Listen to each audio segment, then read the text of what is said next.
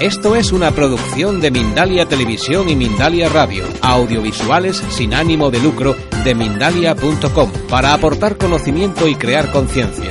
Mindalia.com, la primera red social de ayuda altruista a través del pensamiento. Eh, le habéis puesto a, a, esta charla, a este taller, a este encuentro, a esta sesión, este encuentro con vosotros mismos, porque yo quiero hablar desde ahí, quiero que entre todos entremos a lugares un poco inexplorados. Quiero que nos emocionemos, quiero que salgamos removidos y que salgamos queriéndonos un poco más. ¿no? El título que le habéis puesto se llama Inteligencia Creadora y ese fue el título que le puse así sin pensar pues a uno de los libros que, que escribí. ¿no? En ese libro pues trataba de aplicar lo que yo había aprendido en mi vida como persona, no como profesional, acerca del mundo de las emociones y del mundo de los pensamientos. Yo fui una niña que me dediqué a hablar sola, a emocionarme sola y a jugar sola. Bueno, por circunstancias del guion, siempre quise que mis hermanos eh, me siguieran los juegos, pero mis hermanos, cuando yo ya tenía la tienda montada, venían disfrazados de indios y vaqueros y me la destrozaban. Entonces, bueno, pues había opciones, o dedicarme a llorar por los rincones o jugar sola sin esperar nada a cambio, ¿no? Si alguna vez se unían, perfecto, y si no se unían, pues también era perfecto, porque yo había montado la realidad acorde a lo que yo esperaba de la realidad, que era pasar un buen rato y disfrutar. Y creo que si hay un verbo que a mí me ha acompañado a lo largo de mi vida y he pasado momentos durísimos y extremos, ha sido la palabra o el verbo disfrutar, que tiene un origen muy bonito y que significa algo eh, muy humano, que es extraer fruto de cualquier circunstancia que os pase, que os pase, que me pase la vida. Cualquier circunstancia que aparece es un mensajero con una carta muy interesante, muy amplia, muy extensa y muy personal para nosotros. A veces no la leemos, quizá por miedo, quizá porque nos da un poquito de vértigo la incertidumbre, quizá porque no queremos saber. Entonces constatamos cómo en la vida vamos teniendo circunstancias con notas muy parecidas a otras circunstancias que ya vivimos. Eso es porque no quisimos abrir la carta. Y si no quieres abrir esa carta, no te preocupes, te van a llegar sopotocientas mil a tu buzón o a mi buzón, como en este caso muchas veces llegaban, ¿no? Siempre he intentado disfrutar, sigo disfrutando y me siguen pasando cosas que no espero, que no me gustan, que me son incómodas, que me son desagradables, pero siempre he considerado que tenemos la capacidad y que podemos crear las circunstancias o al menos intentar un desplazamiento con respecto al lugar en el cual nos hallamos. Hace unos días, a mí yo soy una gran aficionada al arte y sobre todo a la persona que hay detrás del arte y me encanta el periodo del Renacimiento. Y hace unos días estaba viendo un documental de Miguel Ángel, no tanto de la obra de, él como arquitecto, como pintor, como escultor, sino un poco su vida. Me llamó muchísimo la atención eh, el hecho de que fuera un personaje absolutamente atormentado, alguien angustiado que vivía un poco la estela de lo que su familia fue en un momento dado, eh, una especie de consejeros, de asesores muy cercanos al poder que habían perdido pues esa posición de privilegio, esa posición de prestigio y el padre era algo que no podía soportar y esperaba que su hijo de alguna manera pues recuperara esa posición de poder que la familia tuvo en Florencia. El hijo desde luego pues estaba más dedicado y más eh, cautivado por las artes. Dibujaba como los ángeles y el padre en muchas ocasiones lo pillaba en lugar de estudiando, pintando y él rompía los dibujos. Bueno, Miguel Ángel al final consiguió salirse con la suya y el padre aceptó pues que entrara de aprendiz en uno de los talleres que había en Florencia. Y hasta aquí todo bien, pero hubo tantos trazos que me llamaron la atención de su vida. Miguel Ángel eh, sería hoy día considerada una superestrella, es decir, alguien que destacó sobremanera en todas las artes. Alguien eh, que los papas se lo disputaban para que hiciera eh, las pinturas, en este caso, por ejemplo, de la Capilla Sistina, ya lo sabéis, para que, eh, bueno, pues esculpiera estatuas que adornaran, pues, el Vaticano y demás posesiones de la Iglesia. Él ganaba muchísimo más que cualquier artista al servicio de una corte, es decir, de un rey, de un monarca, y vivía como un miserable. Vivía prácticamente en las alcantarillas de Roma, expuesto a enfermedades, con animalejos urbanos, no hace falta que repitamos los nombres, acampando a su alrededor. Tanto es así que incluso llegaba a, tener tanta angustia por el perfeccionismo que no sé si sabéis que la pintura, eh, los frescos, pues no hay manera de rectificar y que si te confundes, te equivocas o si quieres cambiar, tienes que destruir literalmente esa parte que has eh, pintado para que vuelvan a poner la masilla eh, en las paredes o en el techo, en este caso, y tú vuelvas a pintar. Bueno, pues creo que destrozó muchísimas eh, pinturas que cualquier otro hubiera dado más que por válidas. Llegó un momento en el que se exasperó tanto que cerró la puerta de la capilla Sistina para evitar que sus aprendices entraran para perturbarle el trabajo. Fue un ser absolutamente absolutamente atormentado.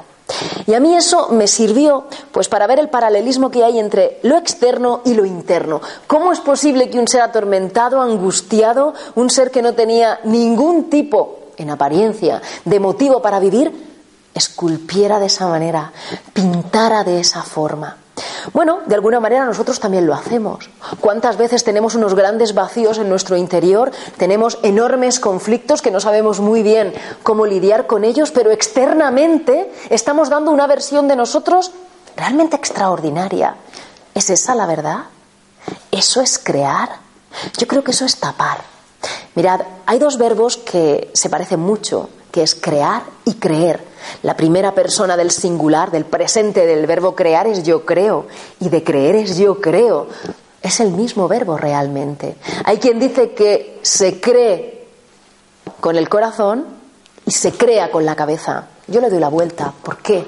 Tenemos que generar compartimentos estanco. Se crea y se cree tanto con la cabeza como, como, con el corazón. Me da igual de dónde partir. Voy a llegar al mismo sitio. Siempre y cuando tienda un puente que existe y está entre nuestro corazón y nuestra cabeza. Si además nuestros pensamientos tienen mucho que ver con la manera en la cual vivimos, con las emociones, o mejor dicho, la autorregulación de las emociones que nos visitan y todo eso pues está revestido con el traje de lo que realmente siento, seré una persona completamente coherente, sin agujeros oscuros y sin puntos de alguna manera perturbadores o desconcertantes que hagan que la otra parte diga, ¿quién es esta persona? ¿Realmente? ¿Por qué debería o para qué debería confiar en ella si no hay nada a su alrededor que me haga confiar en esa persona. Y no nos engañemos, las pruebas me remito, se pueden conseguir resultados de todo tipo sin ser una persona excelente. ¿Eh? Esto es un camino de vida, un camino de vida que consiste en un proceso, nunca en un estado. No te levantas excelente, no te levantas eh, creador, es un proceso de vida que te tiene que ir acompañando. Y con esto quiero decir que sí, tenemos derecho a caernos, que sí, tenemos derecho a estar enfadados, tenemos derecho a decir que esto no nos lo merecemos, pero no tenemos derecho a hacer de ese estado algo permanente y perenne en nuestra vida. Creo que a eso sí que no tenemos derecho, porque hemos venido aquí precisamente a extraer fruto. Al igual que os hablo de Miguel Ángel, hablo de un personaje de dibujos animados, porque también hay que irse al mundo de la ficción para encontrar mucha realidad en ese mundo.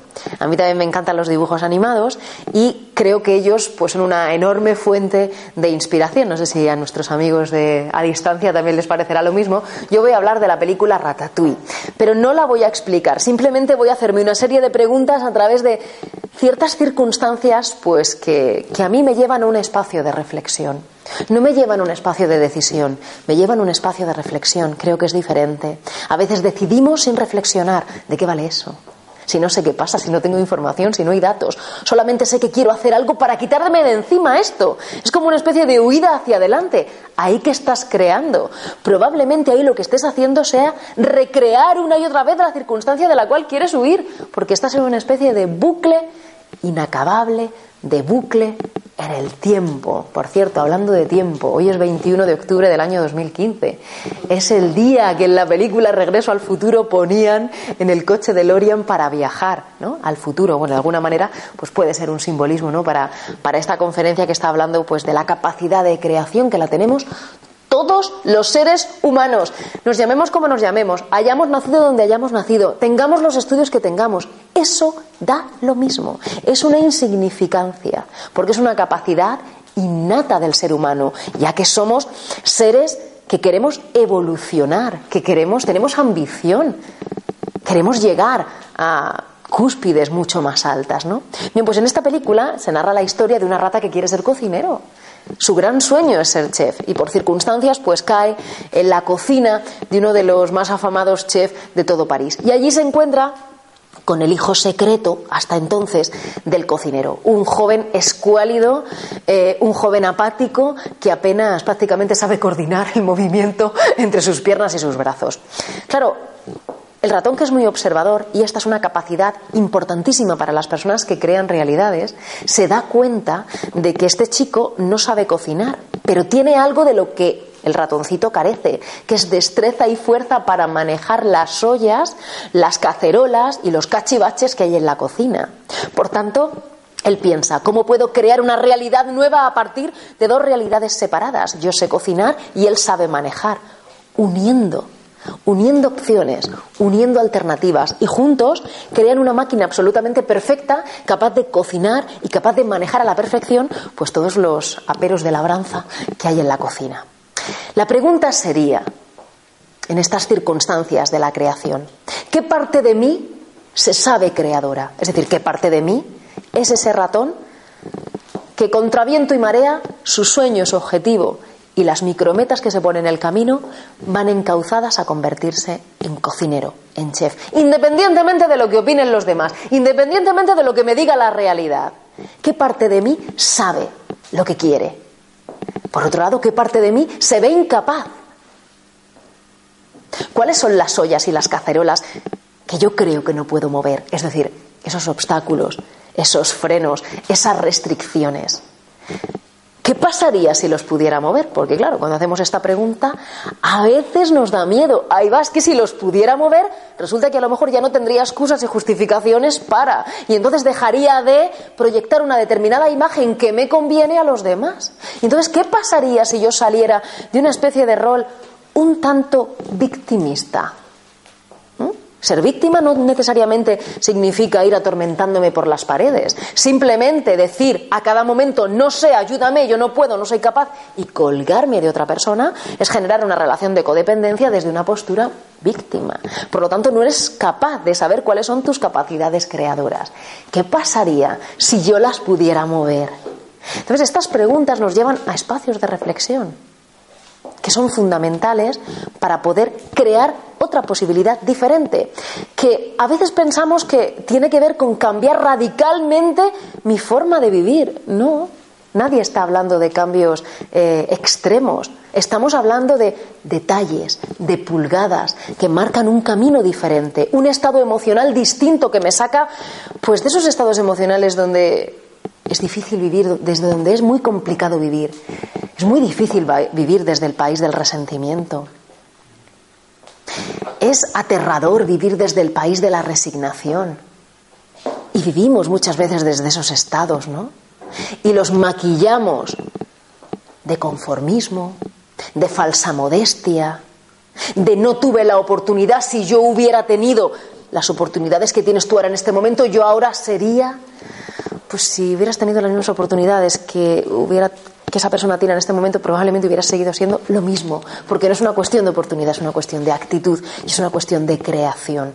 Otros, en circunstancias incluso peores que una persona, han sido capaces de generar una realidad diferente, pero repito, es una opción y una opción que requiere mucha valentía, mucha valentía. A veces salir de determinados estados no es tan fácil, pues claro que no. No estamos hablando de un proceso naif ni de un proceso infantil, estamos hablando de un proceso adulto. Lo que nos sucede, y ahí es donde quiero entrar, es que no lo vivimos desde el adulto, lo vivimos desde el niño herido. Un niño que se quedó congelado con unos años de la infancia porque no fue capaz de procesar algo que no entendió, que no comprendió, alguna carencia, alguna necesidad que no fue cubierta y nos quedamos ahí congelados. Y desde ahí vivimos y desde ahí vamos cumpliendo años. Pero cuando nos hieren, no es a Elena con los 40 años que tiene ahora mismo a quien hieren. Probablemente sea la Elena de los 6 años que pasó algo que no supo superar, que no entendió y que no comprendió. Nosotros como adultos tenemos la capacidad de comprender eso y de entrar ahí. Pero entrar ahí es un proceso de vida. De vida quiere decir que me conecta con la vitalidad, con las ganas de sacarle fruto a las circunstancias y es un proceso que requiere muchísimo empeño y no está exento de dolor. Desde luego es lo que sana y lo que elimina el sufrimiento de nuestra vida para siempre. Pero hay dolor porque hay que revivir muchas cosas y vamos a, ir bajando todo esto a tierra. Claro, las personas que crean tienen algo que es fundamental también para cambiar, modificar y transformar, que es la capacidad de tolerancia a la frustración. A ver, la frustración existe y hay que eh, saber pues que al igual que existe el bien, existe el mal, la luz, la oscuridad, la noche, el día, la oportunidad y parece que el cierre de puertas. Esto hay que integrarlo. Lo que pasa es que cuando no tenemos la capacidad de tolerancia a la frustración, a la mínima de cambio, ante un resultado no esperado, no querido no deseado, nos podemos sumir en una cadena de pensamientos absolutamente derrotistas y trágicos que conllevan una emocionalidad asociada de la misma estirpe y que nos lleva a realizar acciones similares al tipo de pensamientos tenemos. Las personas que tienen tolerancia a la frustración saben lo que ha pasado. Ojo a esto porque es importante. Hay personas que dicen yo no soy eh, pesimista, soy realista. No, eres un manipulador de la realidad porque la psicología positiva precisamente es querer ir hacia adelante desde el realismo, desde lo que hay, no lo tapo, esto es lo que hay, estos son mis datos, estos son mis números, esto es mi radiografía cuantitativa. A partir de aquí la reflexiono y decido hacer algo que me lleve una acción que producirá un cambio. ¿Cuál? Y yo qué sé. Pero producirá un cambio, producirá un desplazamiento. Y lo interesante de este círculo es que después de hacer esa acción tendré nueva información para volver a reflexionar, para decidir otras cosas y para hacer otras. En esto consiste la vida. La tolerancia a la frustración es lo que tiene Rafael Nadal. Rafael Nadal es un deportista que entrena las dos capacidades básicas en el deporte de élite, que son la resistencia al fracaso y la resistencia al éxito. Hay que saber resistir al éxito y al fracaso. Las cosas no pasan porque tú lo vales, como dice un eslogan publicitario muy conocido. Las cosas suceden porque las trabajas. Las cosas suceden porque te sacrificas, porque realizas un, esfuerzo extraordinario en aras de algo que tú consideras que es muy importante para ti. Es una prioridad de vida en un momento dado. Y en este instante de mi vida decido que dentro de mi escala de valores adquiere una preponderancia muy importante el segundo de los valores que el año pasado, pues eso, tenía el lugar número dos y en este momento exige de mí toda mi atención. Y la tolerancia a la frustración es lo mismo. Claro que existe el fracaso y el error. Un deportista a lo largo de su carrera pierde mucho más que gana muchísimo más. ¿Cómo pueden soportar eso? Porque eso merma, le da a, la autoestima ¿no? un fuerte golpe. ¿Cómo pueden gestionar eso? Precisamente parando, parando, mirando, reflexionando, decidiendo y poniéndose a trabajar en aquellas cuestiones que necesitan ser reforzadas, ni más ni menos. ¿Es fácil? Sí. Decirlo, sí. Trabajarlo, no. Porque al igual que a nosotros, a un deportista, le asedian los miedos, los complejos, las frustraciones, las fobias. Todo eso le asedia porque es una persona exactamente igual que nosotros. Vamos a ver qué miedos tenemos, qué miedos se os ocurren. Si yo os dijera, decirme vuestro miedo más eh, atroz, ¿Qué miedos? ¿Qué miedos tienes, Sergio? ¿Tu miedo cuál es? Hablar en público. Miedo a hablar en público. Bien, miedo a hablar en público. Podríamos comenzar a ver ahí qué significa para ti hablar en público, hasta qué punto dependes de la opinión de los demás, hasta qué punto tú le das más poder a todas aquellas cuestiones que no controlas y dejas de lado tu zona de control, que es mi preparación del tema, mi preparación de la escenografía y unas técnicas de relajación que puedan eclipsar parte de ese miedo que por otro lado es lógico. El miedo es una emoción adaptativa y gracias a él estamos aquí. Si no hubiéramos tenido miedo, ninguno estaríamos aquí, puesto que los depredadores hubieran puesto las botas con nuestros ancestros. Por tanto, el miedo es sano, pero llega un momento en el que ese miedo traspasa un umbral y se convierte en una parálisis. Si el miedo es sano, aparece en mí la prudencia y la responsabilidad.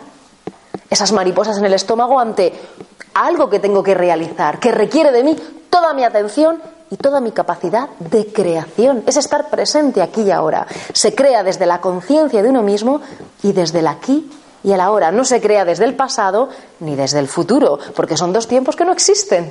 No están y nunca van a estar. Siempre vas a estar en el presente, el único sitio en el cual vas a estar. Y contigo, pues hombre, si no te gustas y encima no estás en el presente, aquí hay un problema grande.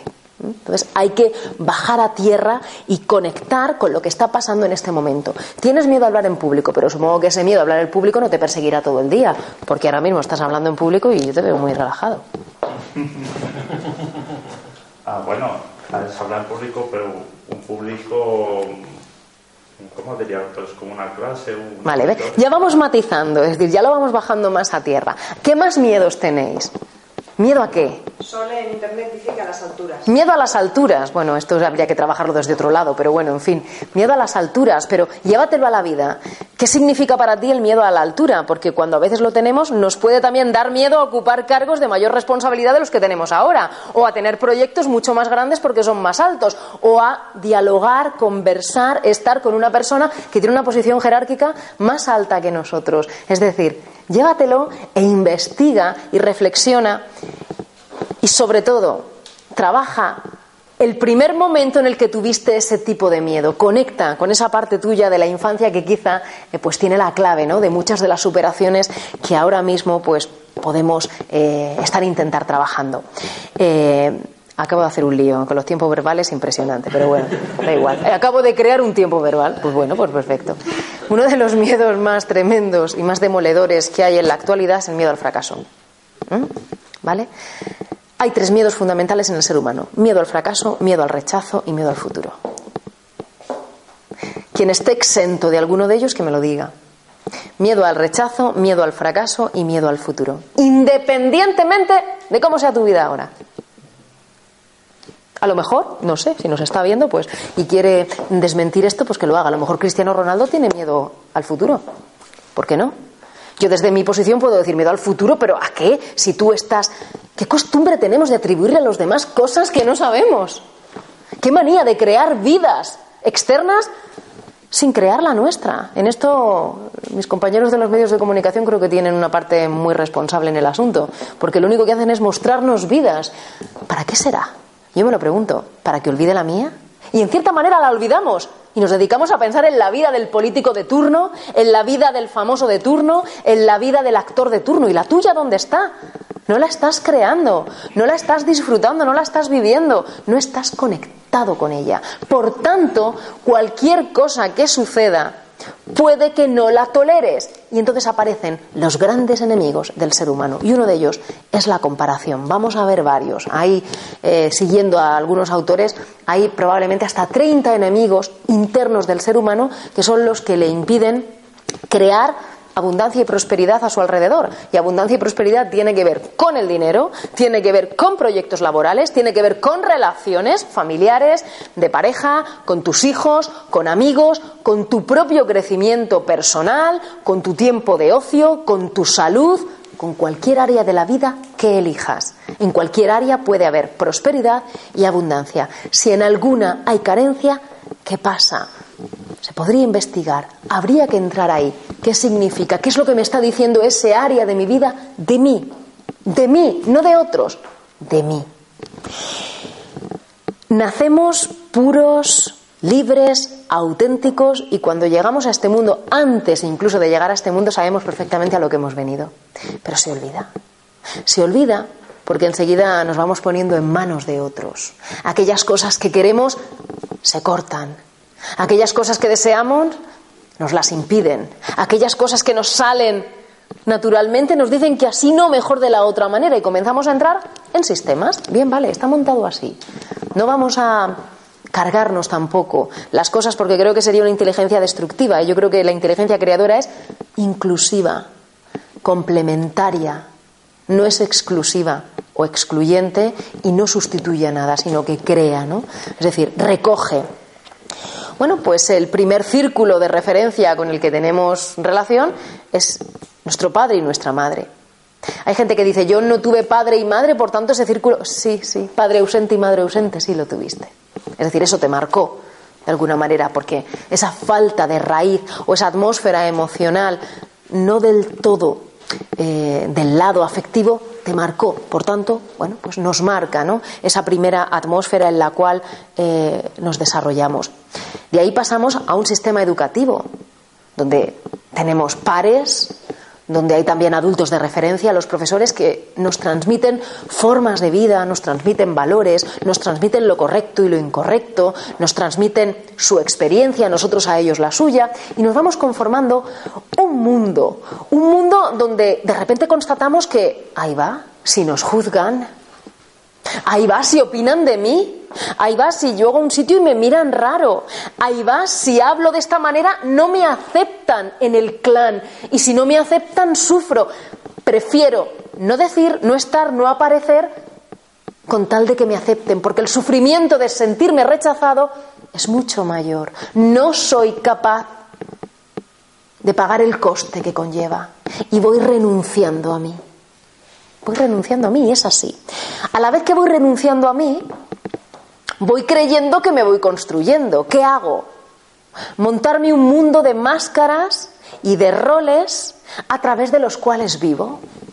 Vivo bajo la máscara de la simpática.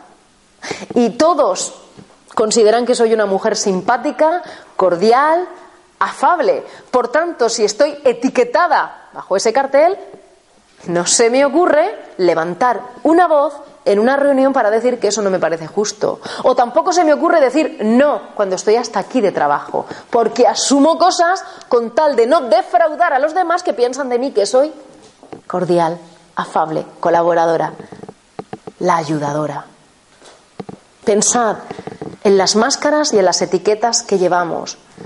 El Superman o la Superwoman, que llega a todo, absolutamente a todo. Yo no necesito ayuda para nada. Soy capaz de llegar a cualquier cita, a cualquier hora. Incluso soy capaz de estar en tres o cuatro países a la vez, porque tengo esa capacidad, ¿no? De clonarme. Y llegamos, pues, a límites realmente un poco sorprendentes, ¿no? De nosotros mismos, porque vivimos desde las máscaras. Bien. Hay como tres capas desde las cuales poder vivir. La capa central, si aquí pudiéramos hacer un dibujo en el suelo, no te voy a pintar el suelo, pero me encantaría, no te lo voy a negar. Si yo pintara un círculo, el primer círculo, un corazón, un núcleo, un centro, ahí estaría lo que podríamos denominar la capa de la meditación. La capa de la meditación no es nadie sentado con un brillante aquí elevándose por el cielo y meditando, no. La capa de la meditación es el ser, donde está lo auténtico, lo puro, donde estás tú. Tú realmente, no los personajes, no los demás, tú. Esa capa la vamos perdiendo, la vamos tapando con otras capas de cebolla que ahora veremos cuáles son. Pero nacemos ahí, nacemos ahí, por tanto tenemos la capacidad de volver ahí y es más, os diré que en muchas ocasiones llegamos ahí, nos asusta tanto que nos vamos. Por ejemplo, en momentos de crisis, de repente conectas con algo que se llama intuición, pensamiento intuitivo, que la ciencia ya ha demostrado que existe, no es una cuestión esotérica. Antes la intuición estaba dentro de lo de la parapsicología y ahora está pues dentro de las capacidades eh, psicológicas del ser humano. De repente conectas con tu intuición, tienes momentos de clarividencia, te dan miedo y te sales de ahí. Esto no puede ser verdad, porque la lógica me dice que no puedo decidir eso. Ah, ya estás en otra capa. De la capa del ser pasamos a la capa de vulnerabilidad. En la capa de vulnerabilidad está tu niño herido. Ahí está toda tu rabia, toda tu tristeza, todas tus emociones puras no traspasadas. Vivir ahí es absolutamente insoportable, porque viviríamos aterrados por el dolor que supone repetir una y otra vez acontecimientos de nuestra vida que hicieron mucho daño en nuestro corazón y que provocaron unas heridas. ¿Qué hacemos? Nos ponemos tiritas. Pero claro, ¿sabéis qué pasa? La herida es muy grande. Entonces la tirita es como una especie de apósito que realmente da un poco de risa porque tú sabes que la herida está sangrando, pero finges que no sangra. Pero claro que sangra. Incluso en momentos absolutamente inesperados. Reacciones desproporcionadas que podemos tener en un momento a lo largo del día y que no sabes muy bien de dónde han salido. Te paras a pensar y dices, tampoco era para tanto lo que me ha hecho esta persona. No eres tú quien ha reaccionado, es tu niño o tu niña. esa parte de ti inocente que está sufriendo de nuevo en sus carnes aquello que sufrió en una edad determinada. Y no es lo que te hicieron o dejaron de hacer tus padres, tus profesores o tus amigos, es lo que tú sentiste. Es lo que tú sentiste. Aquí no hemos venido a juzgar, hemos venido a sentir. Cuando sentimos, creamos, porque somos conscientes de quiénes somos y podemos reparar pues esas cuestiones que están un tanto abiertas. Sin confianza no podemos entrar en la capa de vulnerabilidad, pero yo os aseguro que el trabajo de sanación está ahí. Ahí es donde está.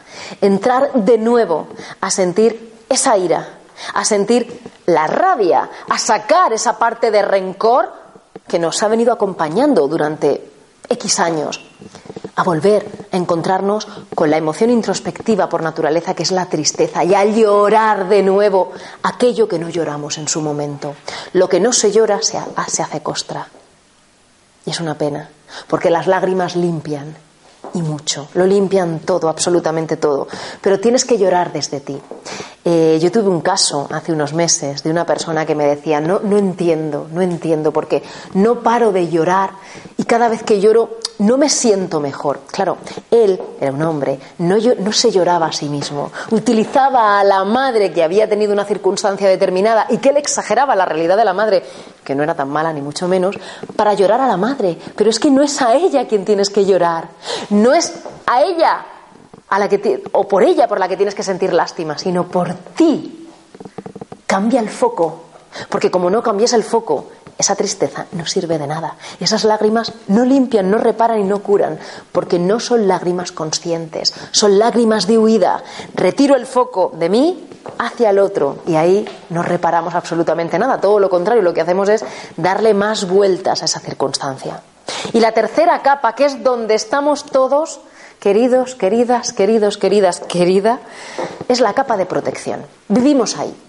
La capa de protección es normal que la construyamos, puesto que tenemos experiencias que nos hacen ponernos trajes para evitar, oye, que me hagas daño, no me quemes más, Enrique, y para evitar que me quemes, pues me pongo un traje de neopreno que sea inflamable, ¿no? En fin. ¿Y ahí qué pasa? Que ahí reaccionamos. Y ahí hay cinco estrategias de reacción que no crean, sino que destruyen. Todos somos capaces de manejar las cinco a la perfección. Somos como una especie de magos, ¿no? De, de prestidigitadores, con bolas, sí. Las manejamos todas e incluso somos capaces de, en el mismo día, ponerlas todas en juego Incluso con la misma persona a veces cambiamos la estrategia y vamos a ser honestos, ¿vale? Porque uno de los enemigos del ser humano es la deshonestidad. Y el autoengaño. El autoengaño es tremendo porque la persona autoengañada no es que esté engañada, es que quiere estar engañada. Es fuerte, ¿eh? Yo quiero estar engañado, yo quiero vivir engañado. madre mía, es tremendo. ¿eh? Entonces, hay que ser honestos. Vamos a pillarnos en esas cinco estrategias. La primera es la estrategia de la exigencia y de la acusación. Me importa un pimiento. Perdonad la, expresión, lo que le pase al otro. Lo único que quiero es machacarlo. Le exijo y lo acuso. Lo exijo o le exijo y lo acuso. ¿Cuántas veces nos pasa esto? Incluso hay acusaciones vestidas en forma, si es una broma un momento, un momento que la ironía y el, sarcasmo es otro de los grandes enemigos del ser humano. ¿eh? Y no estamos hablando de volvernos serios, estamos diciendo que seamos honestos. Honestos, no era una broma, no, no era ninguna broma. Otra cosa es que tú ahora quieras utilizar la segunda estrategia que se llama manipulación para hacerme creer que era una broma. lo siento, lo siento, pero creo que tenemos que comenzar a responsabilizarnos de las cosas. Y si yo te digo algo que va con malicia, asumo las consecuencias de tu enfado. Ya está. Esto se llama responsabilidad. Y yo soy responsable del asunto y lo asumo, pero no te echo a ti algo que es, que es mío. Lo que es mío es mío, lo que es tuyo es tuyo. Hago como una especie de corte de lazos y devolución de energías, ¿no? Que es importante. No me quedo o no te doy nada que sea mío. Segunda estrategia, ya la he adelantado, la manipulación. Es decir, utilizo la treta, el engaño para cambiar la versión de los hechos. Incluso lo hago de una manera tan entrañable que hasta le hago pucheros al otro. Ay, ay, ay, la manipulación. La tercera de las estrategias es la venganza. ¿Mm? Hay personas que fingen que todo está bien, que no, no pasa nada, Sergio. Realmente, tranquilo, estoy bien, estoy bien. Estoy bien porque lo que quiero es eh, armar un plan estupendo para vengarme de esta circunstancia que no puedo tolerar. Claro, ¿qué pasa? Que a veces nos llevamos venganzas de unos sitios a otros. Es decir, me voy de un sitio, sí, fenomenal, lo entiendo perfectamente, que ya no contéis conmigo en el proyecto, y me busco la vida, como solemos decir, en otra organización o en otro proyecto. Pero yo no he sanado esto porque estoy apegada a ello. Tengo un rencor tremendo que me lleva al resentimiento. Y esto que contigo no he solucionado, que en realidad lo debo solucionar conmigo desapegándome, me lo llevo a la siguiente experiencia, a la siguiente situación, contaminando todo lo que aparece ante mí y cualquier relación que genere con otras personas. Lo que pasa es que sacamos los valores fuera del campo en el cual jugamos. Siempre son los demás, siempre son los otros. Y esto pasa. A ti, Enrique, también te pasará, ¿no? Siempre en los cursos, en las formaciones, eh, siempre son los otros, ¿no? Es decir, las tarjetas rojas nos las sacan siempre los otros, cuando en realidad nosotros no hemos hecho nunca nada. Es curioso, ¿no? Una de las em, bases fundamentales de la inteligencia creadora es el lenguaje. Yo creo, es una creencia, no está, no la sé, no la he constatado, es una creencia, pero considero, es una opinión, que si cambiáramos la forma de hablar y comenzáramos a decir yo, primera persona del singular, en lugar de la gente opina, porque los demás, en lugar de atribuirle a otros cosas que son nuestras y de proyectar por ahí, cambiaría el inconsciente colectivo. El inconsciente colectivo es irresponsable y se ve perfectamente cuando se habla en tercera persona del singular o cuando se habla en reflexivo sin atribuir un sujeto claro a la acción. Yo pienso. ¿Cuántas veces pasa, no? Cuando hay un espacio para compartir en un curso, en unas jornadas, en una sesión, y nos vamos a la tercera persona. No es que, claro, eh, cuando estamos en una circunstancia un poco desagradable es normal que. No, cuando yo estoy en una circunstancia desagradable, yo hago esto. Asume lo tuyo, pero deja a los demás tranquilos. Es una forma muy bonita, muy responsable de activar la inteligencia creadora, porque te das cuenta de que si eres tú, lo controlas. Si son todos, no hay nada que hacer. Se ha escapado de las manos, no es tuyo. Al no ser tuyo, no intervienes. Es como el mobiliario urbano, ¿no? No sé, de no sé quién pertenece, alguien lo gestiona, pero no sé si está sucio, pues a lo mejor alguna señora eh, baja de su casa y dice, oye, que esta farola es que no me gusta verla así, la limpio, pero lo normal es que no lo haga, ¿verdad? Porque no es suya. Es de todos y no es de nadie. Cuando no hay una propiedad clara de los asuntos, es complicado intervenir en ellos. Hazte cargo de tus asuntos, porque hacerte cargo es activar la responsabilidad, que es la respuesta que yo le puedo dar con lo que tengo a lo de fuera. Eso es crear crear y creer en posibilidades de cambio. La cuarta estrategia que utilizamos en esa capa de protección es la, es la autohumillación. Es como me descalifico y voy buscando cualquier migaja, cualquier sobra, con tal de cubrir pues una necesidad que tengo, un vacío. Y yo mismo me descalifico, me pongo como una especie de posición de inferioridad con respecto a los demás. Es como si llevara un platito de limosna esperando que alguien me dé algo. ¿Dónde está la dignidad de esa persona? ¿Qué ha pasado ahí para que esa persona vaya, de alguna manera, mendigando algo? ¿Por qué no se permite ser merecedor de? ¿Qué ha pasado? Y la última de las estrategias es la resignación. ¿Qué hacemos? Pensamos que ya no hay nada que hacer en el mundo, nos metemos dentro de una cueva, ponemos una piedra, tapamos la cueva, renunciamos al mundo y el mundo renuncia a nosotros. Y claro, desde ahí tenemos excusas más que suficientes para decir, ¿veis? Nadie me quiere, nadie cuenta conmigo, nada me sale bien. Y comenzamos a activar todos los enemigos del ser humano. Los enemigos internos, hay muchísimos. El miedo, el odio, la deshonestidad, la codicia, la falta de lealtad, la cólera, que es como una especie de enajenación mental, del enfado más extremo, es una locura tremenda, hay muchísimos enemigos. Y esos enemigos aparecen en la capa de protección. ¿Qué hay que hacer? Pinchar la capa de protección y pillarme en los personajes que vivo. Porque la mayoría de los conflictos que tenemos con nosotros o con los demás se generan en esa capa en la cual me protejo de los demás, pero curiosamente también me estoy protegiendo de mí, con lo cual me alejo del centro, del corazón, del núcleo, de la esencia. Y acabo malviviendo mi existencia buscándome por los rincones, cuando realmente estoy presente, pero no me quiero ver, porque he generado mecanismos de invisibilidad hacia esa parte tan profunda mía que está también tan a la superficie, ¿no? Hay que pinchar esa capa, hay que darme cuenta de lo que estoy haciendo, para qué me sirve y qué consecuencias tiene es ser consciente, que es el primer punto de partida para cualquier cambio. ¿Qué está pasando? A partir de ahí puedo analizar opciones, pero si no tengo un diagnóstico de situación, ¿qué voy a hacer? Cualquier plan de empresa que se precie pasa primero por la antesala del diagnóstico. Y tú eres un plan, un plan personal. Tú eres un proyecto vital, vivo, sensible, visible. ¿Dónde está tu diagnóstico? ¿O te conformas simplemente con el diagnóstico que los demás te dan? Un diagnóstico, por cierto, que hacen de nosotros desde la capa de protección. No nos conocen porque no nos conocemos.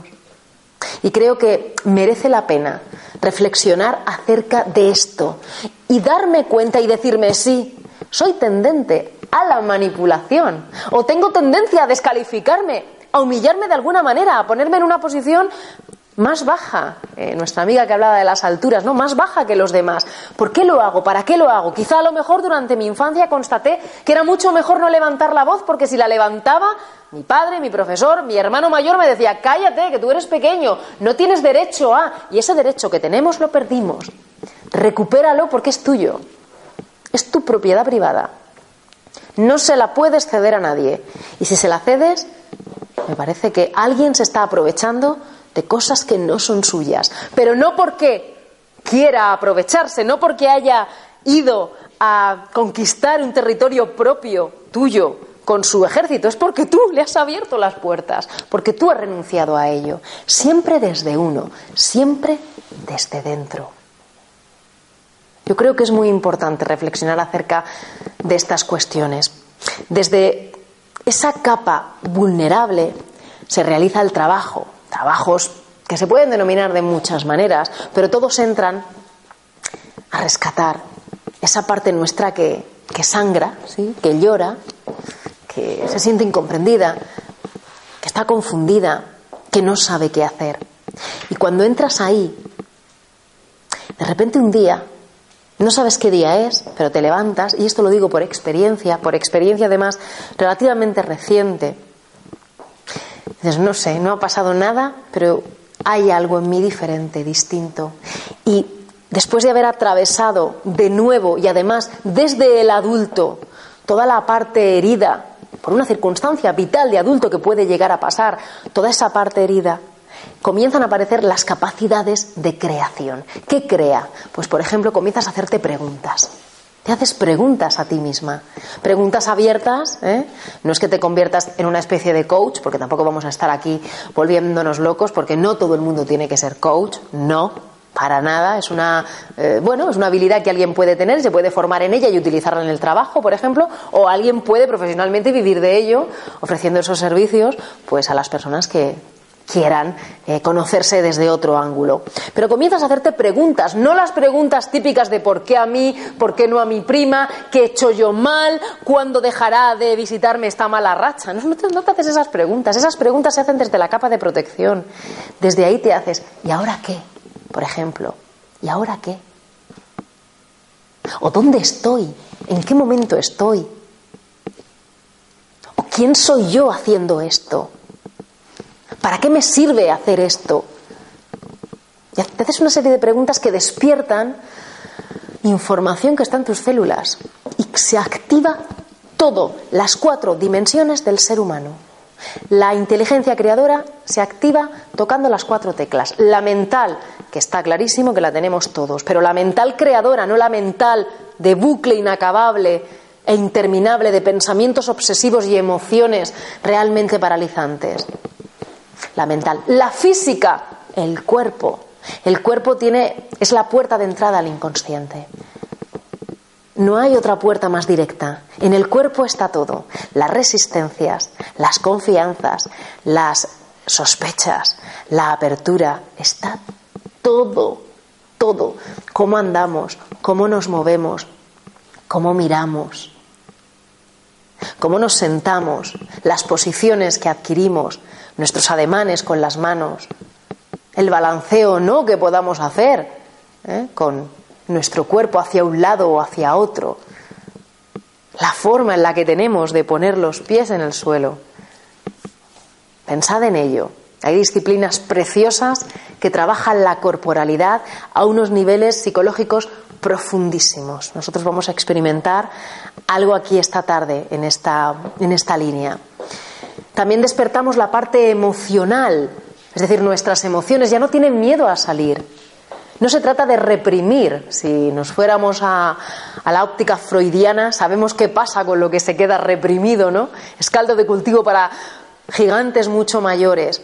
Se trata de entrar en la emoción pura y no enmascararla. Estás enfadado, tienes rabia. Sí, enhorabuena, lo has descubierto. Entra en la rabia. Siéntela, pero por todo el cuerpo. ¿Dónde te toca?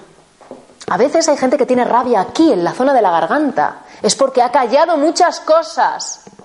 No expresado. Expresar, maravilloso verbo, significa sacar la presión de dentro. Esa persona ha implosionado. Es decir, lo que te pasa no se queda libre. Te lo guardas. Implosión. Uf, qué daño hace la implosión. Mucho daño. Daño físico. Germen de muchas enfermedades también. ¿eh? Y de muchas alteraciones corporales.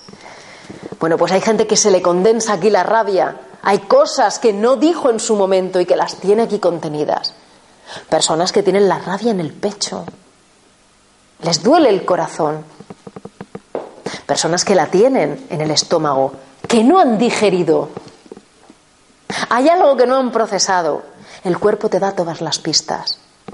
Entra ahí, pero en un espacio tuyo, con compañía de un experto, de un facilitador, o tú solo, tú sola, da lo mismo, pero tienes que entrar.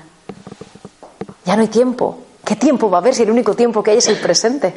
Mañana no existe, pasado tampoco, es ahora, siempre ahora, tu presente continuo, continuo y sostenible. Puedes hacer de ese tiempo un momento sostenible de vida. Cuando Estás a solas con esa emoción cuando entras, cuando la observas, cuando eres consciente desde tu valentía y desde tu fragilidad a la vez. Esa emoción se va abriendo a ti porque ya no te tiene miedo. Se da cuenta de que le has abierto un espacio donde la emoción puede hablar. Y es el momento en el donde quizá podemos utilizar una técnica de creación que a mí me gusta mucho, que está tomada de una corriente psicológica, que es poner a la emoción sentada enfrente de ti y darle una forma. Siento a la ira y me la imagino con una forma determinada o con un color o con un tamaño y la pongo enfrente de mí. Y desde una posición abierta y a ojos cerrados le digo, ¿qué me quieres decir? Ira, dímelo, exprésate.